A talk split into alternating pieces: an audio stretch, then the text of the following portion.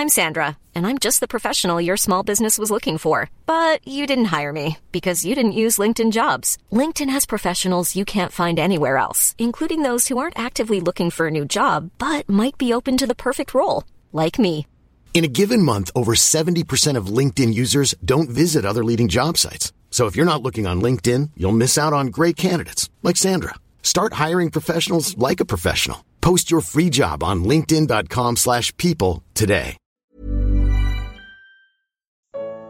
Não vos comove isto. Terceira e última parte. Comentário de Mari Persona.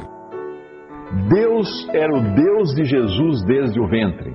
Nós nascemos, nem sabemos de onde nós viemos, nós crescemos, alguém fala que existe Deus para nós, aí quando nós chegamos numa idade já que temos nesse, a, a capacidade de raciocinar, que nós começamos a pensar, é realmente, tudo isso existe, não veio do nada, deve ter um Deus, e depois vamos conhecendo mais até chegarmos um dia a entender que existe um Deus que tudo criou, e, e se nos convertermos, vamos considerar que Ele é o nosso Deus, o nosso Pai, mas Desde o ventre tu és o meu Deus. Esse homem é único, único em toda a face da terra, Deus e homem.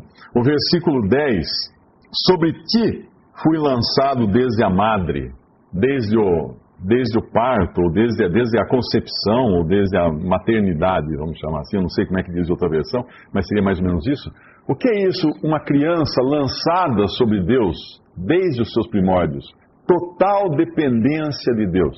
Se alguém, se alguém coloca um bebê no meu colo, esse bebê fica sob total dependência minha. Eu não tenho, ele não tem, uh, ele, ele depende de mim em tudo. Cristo, apesar de ser Deus na sua condição de homem nesse mundo, ele foi totalmente dependente de Deus em todas as coisas. Sobre ti fui lançado desde a madre. Tu és o meu Deus desde o ventre de minha mãe. Aqui ele repete aquilo que também no versículo 9 disse com outras palavras: Tu és o meu Deus desde o ventre de minha mãe. E no versículo 11 ele repete pela segunda vez: Não te alongues, ou seja, não te afastes de mim. Ele, repete, ele fala isso no versículo 1, ele fala no 11, e ele vai falar de novo mais adiante no versículo 19 não te alongues de mim. Três vezes ele pede, suplica a Deus para Deus não se afastar dele. E no versículo 11, ele, ele, ele encerra esse versículo 11 com uma frase de desalento: Não há quem ajude. Não há quem ajude. Na cruz ele diz que ele podia invocar legiões de anjos para descerem e tirá-lo dali. E poderia. Ele poderia descer da cruz. Os homens ainda zombam dele e falam assim: desce da cruz, se tu és o Cristo, o Filho de Deus. Desce da cruz.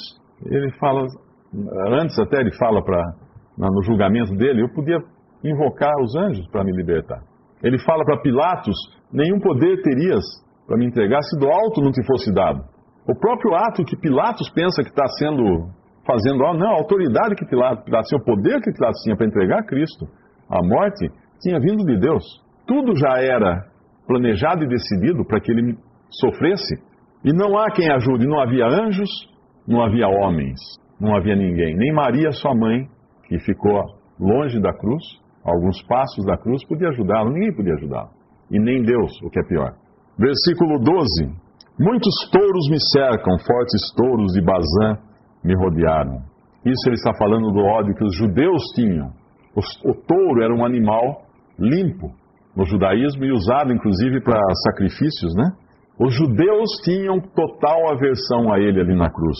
E no, no versículo 13, Abriram contra mim suas bocas como um leão que despedaça e que ruge. Ele sabe quem está por trás desses judeus que o entregaram à morte.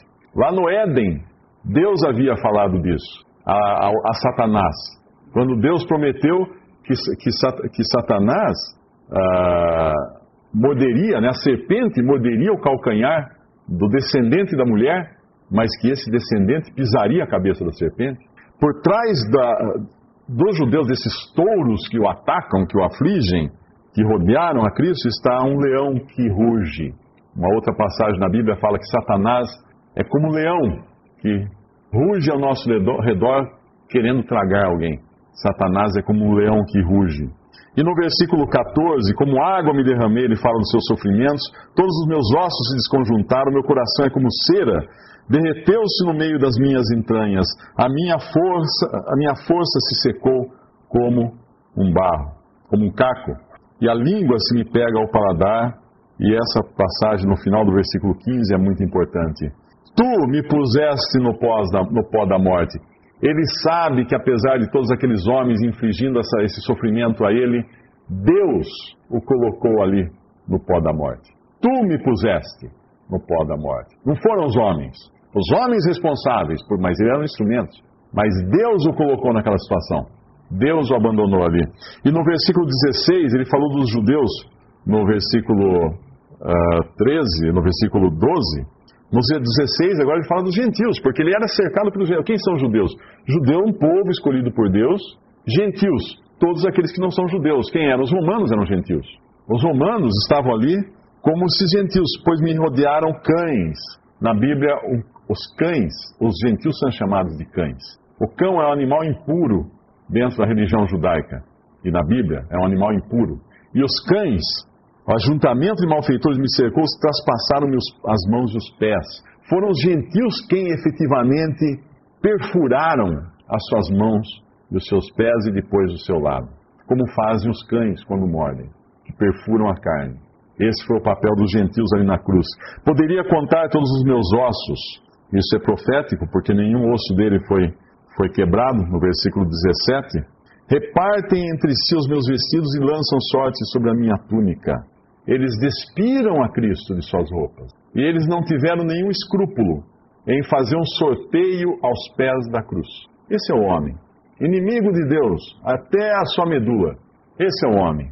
Aquele crucificado inocente ali que só tinha feito bem, que só tinha curado, que só tinha alimentado multidões, que nenhum mal fez a ninguém, e debaixo dele, aos pés da cruz, os soldados sorteando as suas roupas, vendo quem ia ficar com as suas roupas. Tudo que ele tinha nas suas roupas, vendo quem ia ficar com as suas roupas. Não tinham qualquer peso na consciência por fazerem isso. E está ele ali sendo atacado pelos homens e Deus não ajuda. Versículo 19: Mas tu, Senhor, não te alongues em mim, força minha, apressa-te em socorrer-me. E aqui ele pede no versículo 20 três livramentos: Livra minha alma da espada, livra minha alma, da, a minha predileta da força do cão, salva-me da boca do leão. Três coisas que ele fala aqui. A espada nos fala de juízo. Lá em Romanos 13 nos fala que o, o, a autoridade não tem sem razão a espada, porque a autoridade é juiz para usar a espada. Hoje você tem autoridade e anda com uma arma na cinta. E o juiz tem poder de prender, de condenar e tudo mais. A autoridade tem a espada. A espada é símbolo de autoridade em qualquer sociedade. A espada é o símbolo de autoridade. Livra-me então do juízo. Livra minha alma da espada. A minha predileta da força do cão.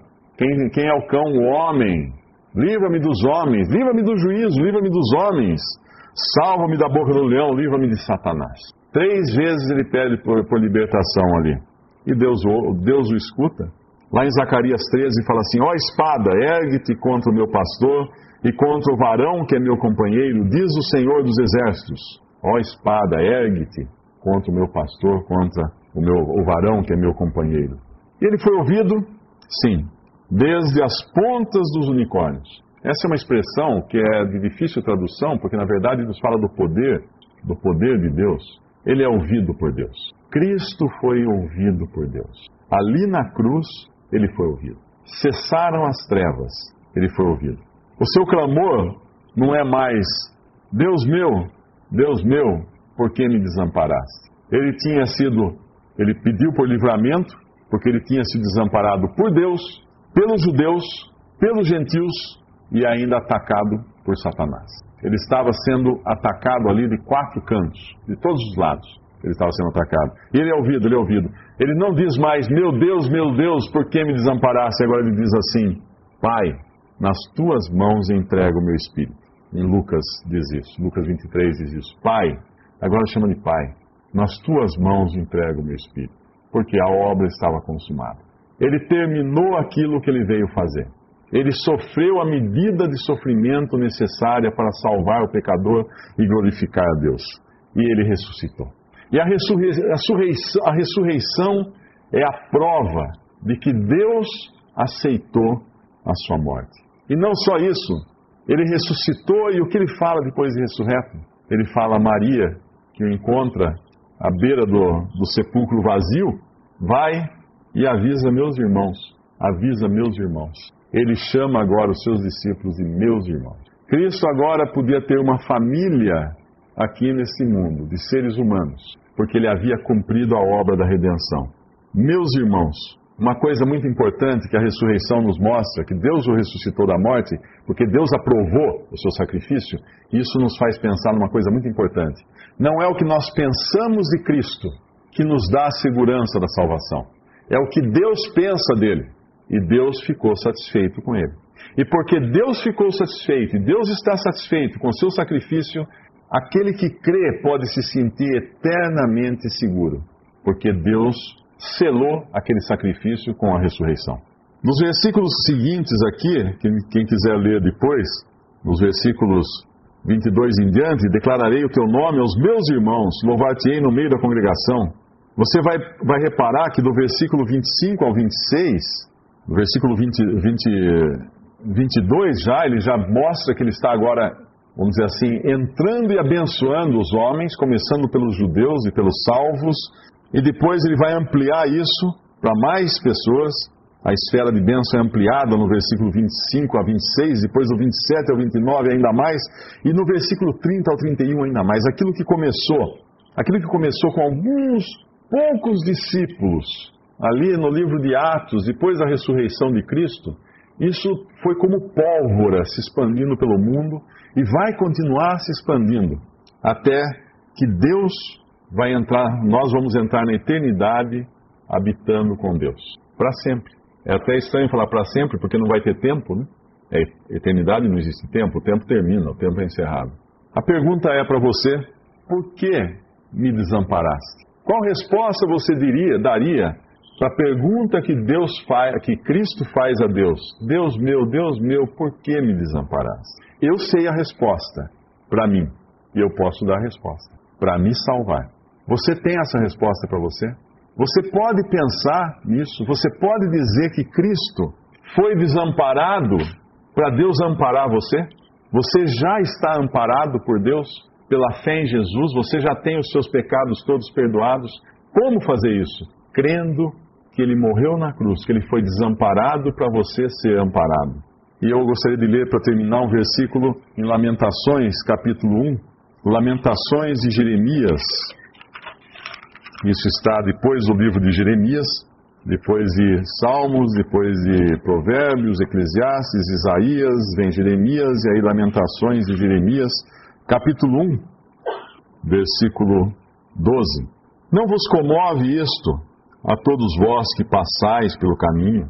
Atendei e vede se há dor como a minha, que veio sobre mim, com que me entristeceu o Senhor no dia do furor da sua ira. Desde o alto enviou fogo a meus ossos, o qual se assenhoreou deles. Estendeu uma rede aos meus pés, fez-me voltar para trás, fez-me assolada e enferma todo dia.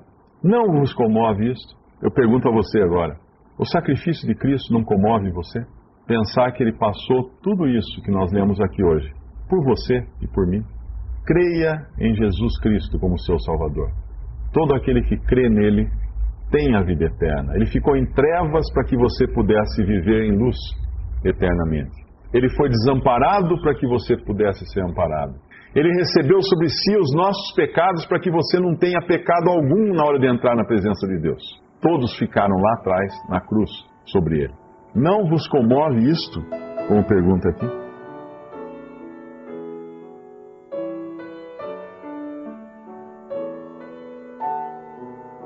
Visite respondi.com.br. Visite também 3minutos.net.